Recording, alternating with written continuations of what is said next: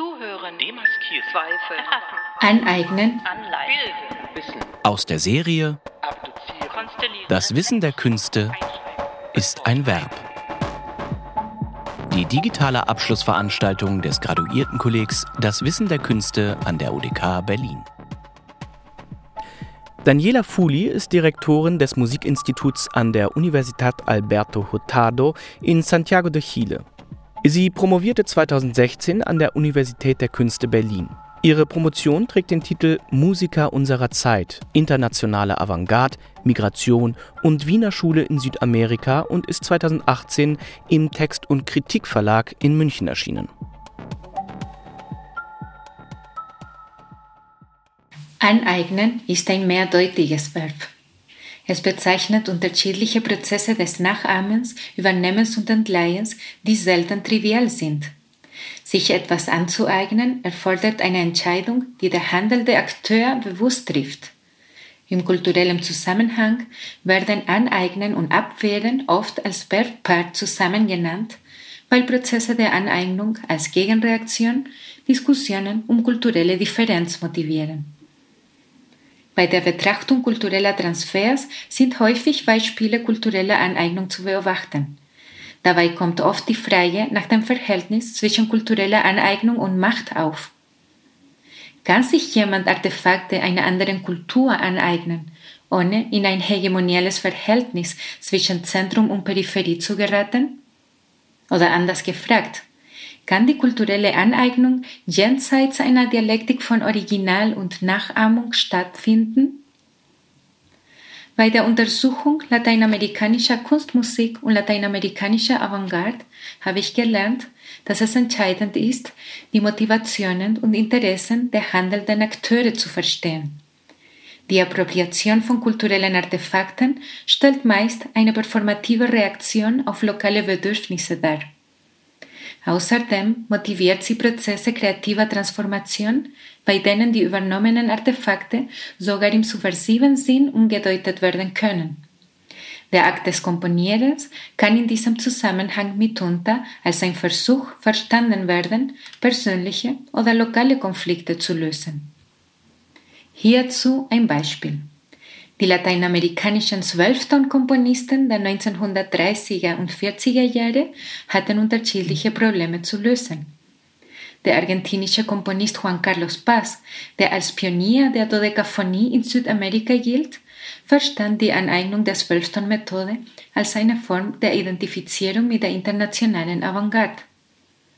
Die Aneignung der musikalischen Avantgarde war bei ihm gleichsam Ausdruck seiner Abwehr gegen national orientierte Musik, die viele seiner argentinischen Zeitgenossen wie etwa Alberto Williams und Carlos López Fuchardo kultivierten. Durch die Zwölfton-Komposition behauptete sich Paz als Teil einer internationalen Künstlergemeinde und präsentierte eine Alternative zu einer Musik, die Themen, Rhythmen und Melodien der argentinischen Landschaft und eine impressionistische oder neoklassizistische Klangwelt kombinierten. Paz hielt die national orientierte Musik Argentiniens für nicht zeitgemäß. Wir hören ein Fragment einer Zwölfton-Komposition von Juan Carlos Paz. Es handelt sich um seine tercera Komposition en Trio, Opus 38 aus dem Jahr 1940. Es spielen Elisabetta Virchukova Flöte, Diego Villela Oboe und Johann Schneider Fagott. Diese Aufnahme erschien in der Publikation Das Wissen der Arbeit und das Wissen der Künste im Rahmen der Schriftenreihe des DFG Graduiertenkollegs Das Wissen der Künste.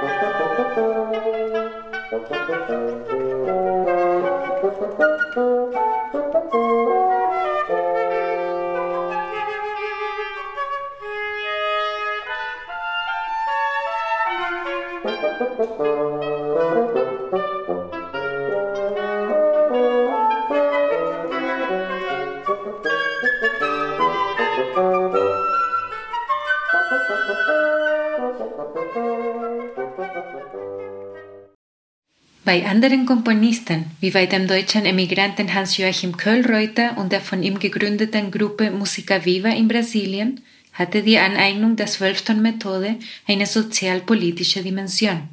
Wie in anderen Regionen der Welt waren Köhlreuter, Claudio Santoro, César Guerra-Peixe, Eunice Katunda und andere Komponisten aus diesem Kreis auf der Suche nach einer neuen Musik für eine neue Gesellschaft. Das folgende Klavierstück von César Guerra-Peixe gehört zu seiner zwölften Phase. Die brasilianische Pianistin Ana Claudia Assis spielt den zweiten Satz aus Miniaturas Nummer 3 von 1948.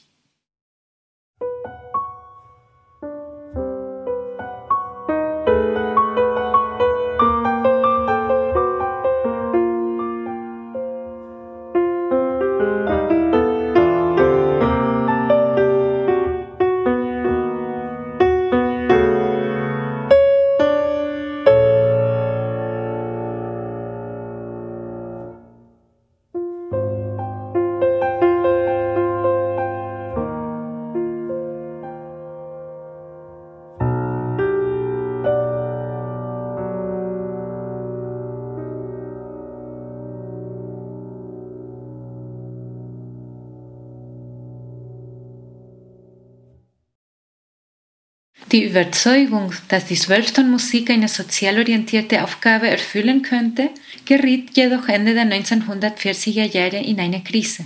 Claudio Santoro, der Mitglied der Kommunistischen Partei Brasiliens war, nahm 1948 am zweiten Kongress der Komponisten und Musikkritiker in Prag teil.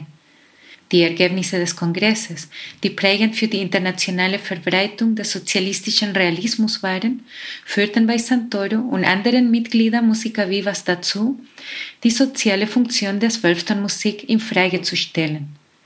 So erklärte Gerapeische im selben Jahr 48 in einem Brief Zwölftontechnik.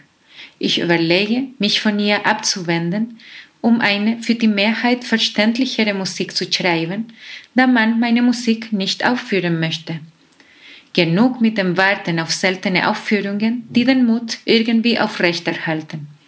Auf diese Weise werden unsere Werke nie eine reale soziale Funktion erfüllen, weil sie nur in der Schublade und in den Unterhaltungen leben. Ich weiß nicht, ob ich richtig liege, aber wenn das Publikum ein Werk nicht rezipiert, dann existiert es nicht. Wir hören ein Fragment des Stückes Ludikas Nummer 10 von Guerra-Peixe. Dieses Werk zeigt einen deutlichen Einfluss brasilianischer populärer Musik. Es spielt Patrick Köhler, Gitarrist und Student an der Universidad Federal de Santa Maria in Rio Grande do Sul, Brasilien, der diese Aufnahme freundlicherweise für diesen Podcast vorbereitet hat.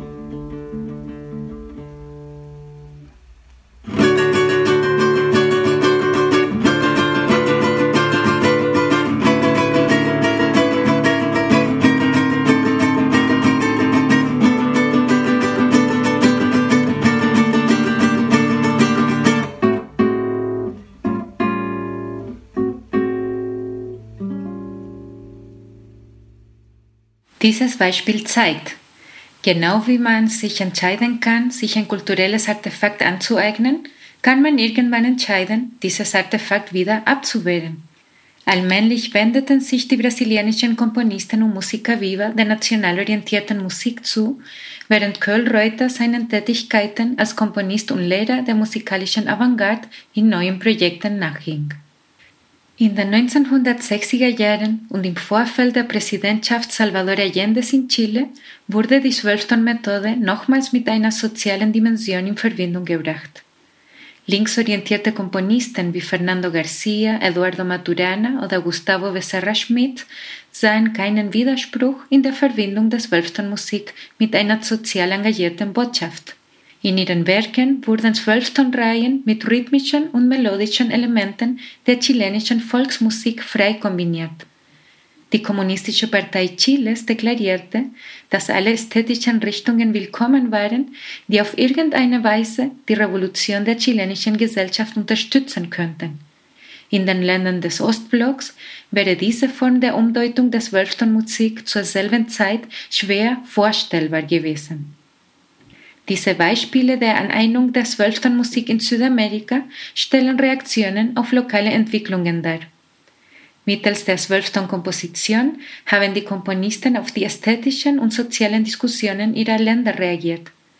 Ihre unterschiedlichen Aneignungen der Zwölftonkomposition können als performative Antworten auf diese lokalen Auseinandersetzungen verstanden werden, die wiederum neue Diskussionen motivierten. Was bei solchen Prozessen oft wenig mitgeachtet wird, ist die Perspektive des anderen Seite des Transfers, also die Perspektive derjenigen, die das ursprüngliche Artefakt als ihr Eigentum verstehen. Oft haben Europäer mit Skepsis oder Erstaunen reagiert, wenn sie die lateinamerikanische Zwölftonmusik kennengelernt haben. Gegenüber der Erwartung einer feurigen Musik des anderen klang diese Musik zu sehr wie die eigene die Motivationen und Interessen derjenigen, welche die kulturelle Aneignung der eigenen Artefakte abwehrend beobachten, würden sicherlich diese Perspektiven auf kulturelle Aneignung gewinnbringend ergänzen. Zuhören, demaskieren, Zweifel, erfassen, dekolonisieren, anleiten, bilden, wissen, aneignen. Das Wissen der Künste ist ein Verb.